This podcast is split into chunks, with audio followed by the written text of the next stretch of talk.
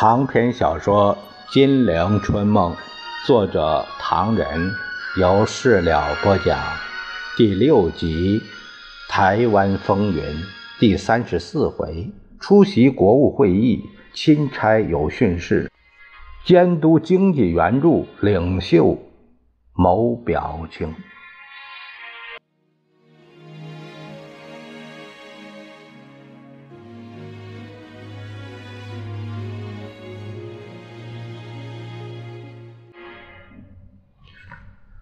维德曼抽了几口雪茄，透一口气，割下雪茄。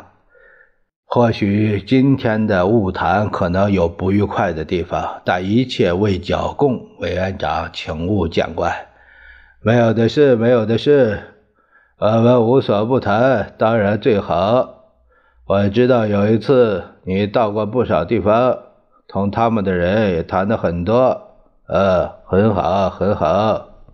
维德曼失笑说：“共产党人并没有代表来找我，但不瞒你说，我是十分希望他们有人来找我，听听他们的意见，看看他们的动态，这些对我们的反共是大有帮助的。”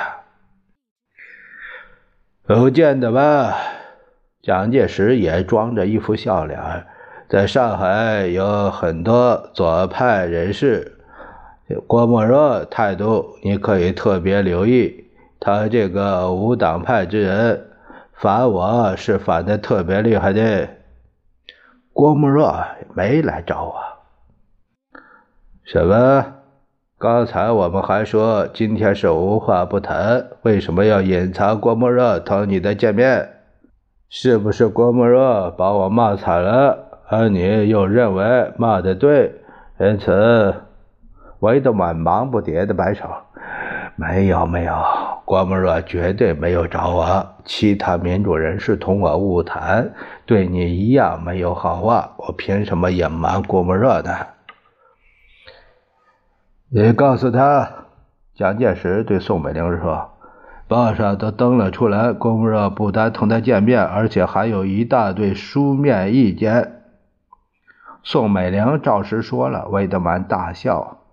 哈哈，连你都上当了！上海报上这样登，是为了引诱其他民主人士都来找我，是为了使人们得到这样一个印象：美国是民主的。万一将来美国抹下面孔打共产党，那也是仁至义尽，出于无奈。蒋介石透了口气：“那你没有看见郭沫若？”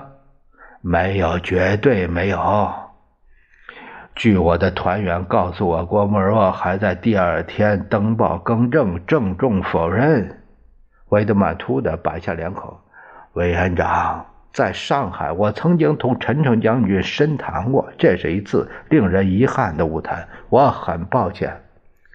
此行已经报告过了。”维德曼一怔，立刻微笑着说：“那也好。”也好，委员长是否认为我同陈将军的谈话是过分直率了？也不，不过慈修能够答复的，我上次已经答复过你。我不满意这个答复。我问陈将军，这个仗还能不能打下去？他说能。我说凭什么打下去？他说凭美国帮助。我说凭美国什么帮助？他说：“那包括很多天上飞的、地上爬的、海里游的，他们都要。”我心头不同意，呃，就问他：“那么要不要美国兵开过来呢？”维德曼态度如此泼辣，蒋介石非常反感，但又不敢拍台拍凳的痛骂。他忍住性子说：“那慈修怎么说？啊，不，慈修怎么呃同你谈这些的呢？”维德曼绷着脸儿，我也向他直截了当的提出许多问题，要他切实来解答。他说：“只要美国在军火、装备、金钱方面远远接近，仗是打得下去的，而且在很短时期内就可以把中共消灭。”不过陈诚将军在这一点上倒很老实，他没有像有些将领那样编造苏联叫援助中共的事实来刺激美国。蒋介石脸上一阵热辣，呃，也不便发作。魏德曼喝了口咖啡，陈将军只是强调指出，只要我们美国大量援助，就可以消灭中共。我很抱歉，我当面对他说这一点我们知道。可是你要明白，我们金元的援助一到中国，还没来得及剿共的军事上，大部分落到了少数人的荷包里。而且根据过去一年的经验，我们援助你们的军火和装备，不是有一大部分给中共缴去了吗？这种情形，美国怎能不考虑？蒋介石闻言悚然，他半晌问道。那么，根据你这一次的调查，认为这样做怎么做才能挽回这个局面呢？我，唉，魏德曼沉吟了一会儿，他抽了口烟，搓搓手。我同意你的部队赶快退出东北，同时内蒙、华北一部分军队，我也主张一律撤到黄河以南。这样，再以一年半载的时间，由我们直接同你们合作，军事、政治，这个军事包括征兵、训练、装备、给养，以及在经济上的改革。这个蒋介石正想插嘴，韦德曼把毛茸茸的手掌一扬：“这样做法，换句话说，就是再来一次和谈攻势，以充分的时间准备，对中共做最后有效的一击。” OK，蒋介石摇头苦笑了一下，不不，魏德曼将军这样做实在太危险。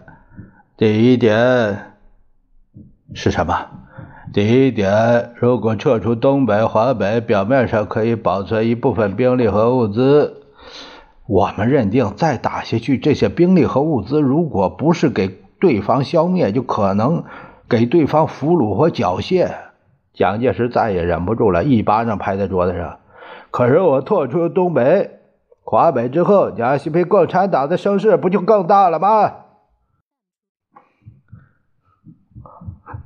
魏德曼一怔，他旋即低声说：“请你把你认为危险的理由说下去。刚才是第一点。”蒋介石胸脯急剧的起伏，宋美龄为了缓和空气，向蒋介石微笑着说：“大亮，你就说第二点吧。”蒋介石也自我压制，情绪安静下来，说：“第二点，美国鼎力援华，我很感谢。不过要改革中国宪章后再对中共猛烈一击，我认为不妥。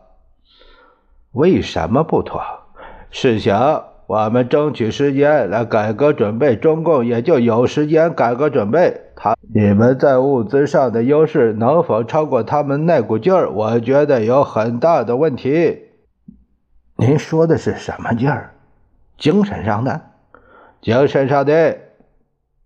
知己知彼，百战百胜。共党在精神上那股劲儿，我向来没有低估。韦德曼失笑着说。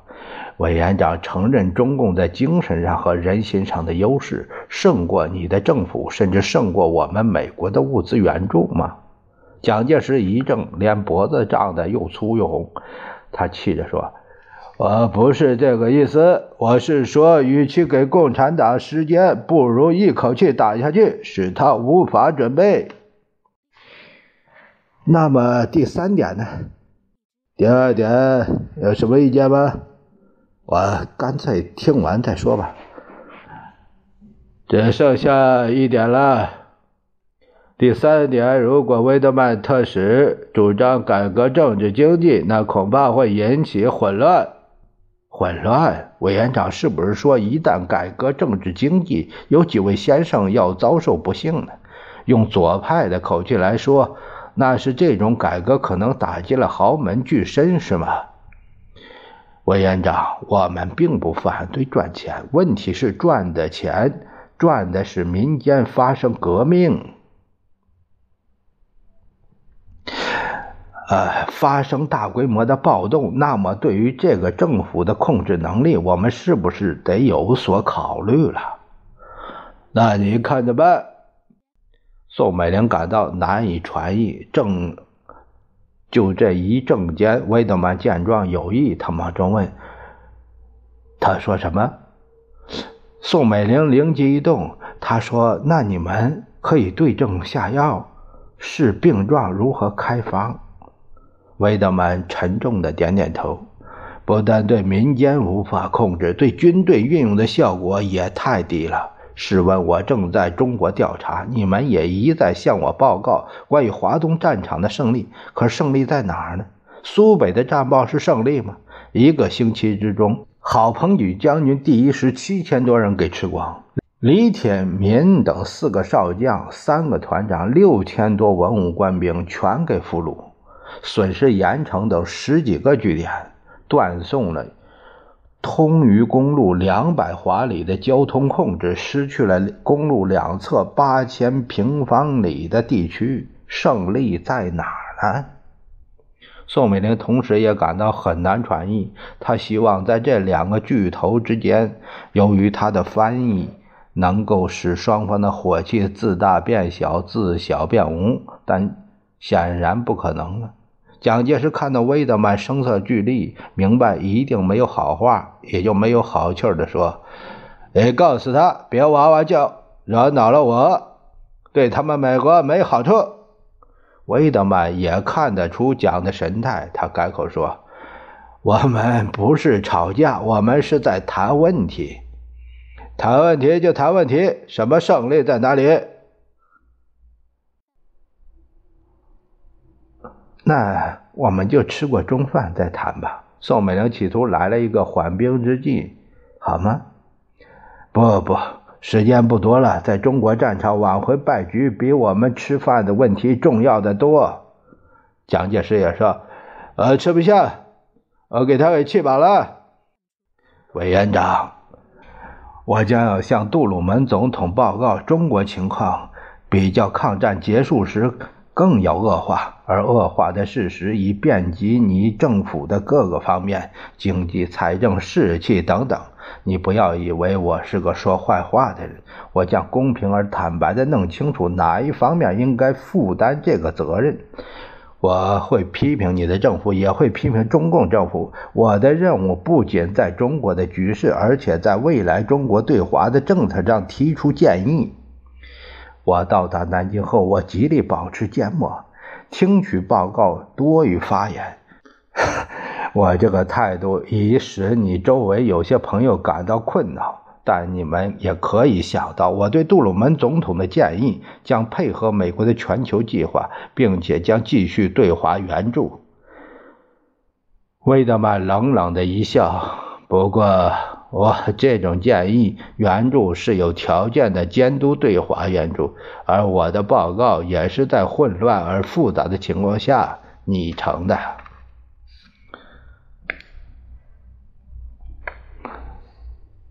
这次是宋美龄发问了，为什么呢？特使？因为我发现中国已给疲惫的内战所分裂，中共控制了丰饶的东北的百分之八十五以及华北广大的重要地区，通货膨胀有增未已，而且更是变本加厉。对外贸易恶化，你们屡次实行新的管制和新的条例，民间已经变得局势大以绝望，并且认为处境比日本统治时期还坏。新旧黄河间的泛滥使百万人无家可归，今年有粮荒之虞，交通运输都糟透了。这时你的政府很难同僻远边区保持密切接触，必须供应的运输也极困难。你的政府预算至少有百分之八十用在军费，使许多必须的建设和非军事建设不得不严格下来。还有。你们大规模的逃税不但常见，而且太多了。蒋介石没料到威德曼会如此不客气，一时张口结舌，倒也说不出个所以然来。威德曼见蒋介石久久不做回复，他就皱着眉说：“我可以告诉你，我们美国有一家保守派报纸，叫做《芝加哥论坛报》。这家报纸驻扎在上海的记者史塔尔最近发出一个报道，委员长看过没有啊？没有。那我告诉你，史塔尔报告说，中国政府在政治上、财政上、精神上都破产了。国民党领袖已失去人民的信仰。他们所关切的只是增加自己和亲友们的权势和财富，而不是帮助穷困的中国复兴。史塔尔举例说，南京政府发行的四亿元美金公债只销出百分之五，但国民党领袖中至少有三四人的财产足够认购整笔公债。宋美龄顿时感觉到很尴尬，蒋介石也咽了口唾沫。魏德曼继续说下去，史塔尔又指出，南京的政治领袖们在精神上的堕落是可怒的。管理外汇的条例颁布以后，首先抹杀他的是政府自己，把他照黑市价向特权工业家收购外汇。史塔尔引用巴西的总领事他的话说：“如果巴西知道中国的政府要在他的国内投资的的确数，世界将大感惊异。”有一个中国大员在古巴拥有极大的蔗园，另一个在纽约市繁盛区第五街拥有一大段房地产。宋美龄不安地反问：“真有这事吗？”威德曼微微说：“夫人，我不能答复你这个问题。美国银行欢迎人家存款，存的越多越好，他们还可以。”待存户严守秘密，任何人要查也查不到。可是作为美国政府来说，对于这种做法，呃，实在不敢恭维。待将来中共消灭，你们在汇钱到美国多多益善，到那时候我绝不反对。请问这些存款到美国的人是谁？那是查不到的。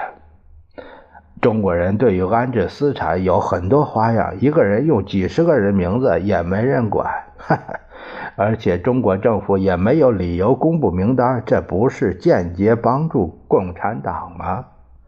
宋美龄有了笑容。那么这些钱总数是多少呢？维德曼叹了一口气：中国大员存在。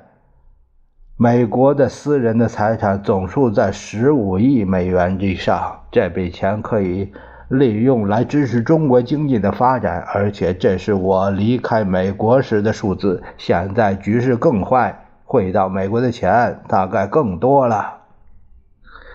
三个人各自忙着喝茶，不做一声。宋美龄提醒说：“哎呀，该吃饭了，我们先吃饭再说吧。”不，夫人，我们时间不多了，还是谈下去吧。随便弄点点心，呃，绝不吃饭，否则我们将损失两三个小时的时间。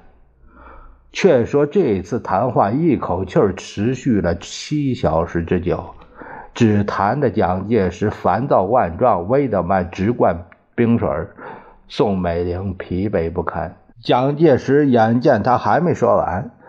这样吧，明天在我官邸有一个座谈会，全体副委、中书首长都会出席，请特使参加，向大家见见面，如何？那不就是国务会议吗？好好，我一定去，一定去。第二天，威德曼当真出席，与中央人员一一握手。在蒋介石做简单的介绍后，他就发言说：“今天情况严重，大家都知道了。我这一次去过很多地方调查，发现严重的情况超过了我的想象。我快要回到美国，对你们同共产党的长期战斗特别感到关切，尤其在目前的情况下，我这番关切之意也就更深。蒋委员长要我提点点建议。”呃，我本来想说，现在更应该同大家坦诚相见，基于中美合作、共同反共的理由，希望你们能够做到。在政治方面，希望你们接受各方面的自由批评，以采纳舆情改善措施。你们如果不喜欢批评，你们将听到更多难听的批评。这一点，我们美国的做法，希望你们多研究。我们美国做法的主要精神在于尽量让人家批评，但做不做却由我们政府自己来决定。啊，你们当然可以想到，如果有人说我们美国的工商业太独占了，应该拿出来给大家做，你们可以想象得到，行吗？关于中共问题，这个不单是你们大伤脑筋，我们何尝不一样呢？不过我们要清楚，今日之下，中共是否能够一下子予以消灭，显然是不可能的。抗战初期的情形，是不是可以迅速消灭共产党呢？这个今天来说。也难有结论，呃，但无论如何，比目前要简单的多。因此，用武力解决中共，今天看来时机已失。现在，呃，不能寄希望在武力灭共，而要各方面都要动手。我们美国为此更高的行政机构设立了几个新的机构，准备从各方面、各部门对中共做较长时期的战斗。以你们来说，如何改善人们的生活，也是对中共作战的一项科目。政治一定要刷新，公务员以及军人绝对不可以经营商业。你们有的是人，为什么非要军人和公务员出马经商呢？贪污之风到了可惊的地步，这个基本原因。必须寻求解决。你们太缺乏有效率、能干的领袖人才，这个实在使我们吃惊。关于军事方面，官兵必须共患难、共甘苦，才能谈得到打共产党。现在你们兵士的待遇还不如一个苦力。试问谁愿意打仗？为什么不向我们美国人学学？蒋介石一肚子气，他也只能忍着。听威德曼说下去。还有，你们的军民关系必须改善，军队整编应以精锐为原则，兵役优需公允，高官巨富子弟也要服役，不可拿钱买人顶替，否则你们的军队便不能打仗。还有，你们有千万华侨，资产庞大，可以利用，希望你们好好争取，可是不能叫他们失望。华侨一失望，他们的援助便没有了。不但钱财的援助没有了，政治上你们也失去了重要的支持。这正是恨铁不成钢，痛骂也冤枉。